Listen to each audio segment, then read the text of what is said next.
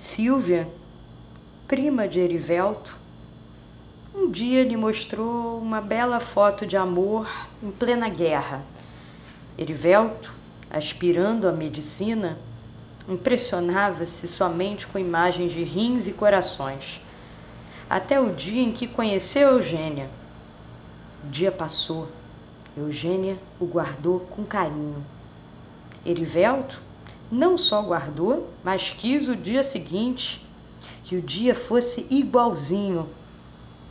Eugênia contava como mantinha quase duas décadas de casório com Inácio. Tinha uma história construída com muita dificuldade, uma rotina, mas tinha amor ali. Erivelto admirava Inácio em silêncio. E mesmo assim esperava ansiosamente por Eugênia.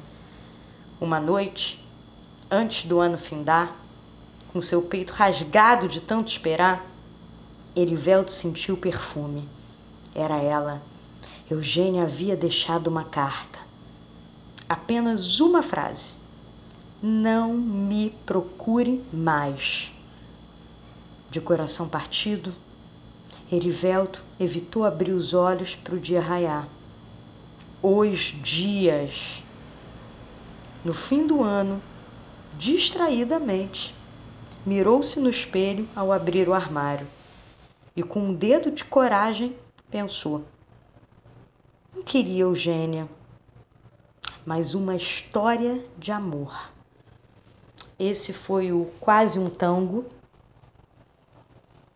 Meu nome é Gisela Gold, esse é o podcast Estado Crônico.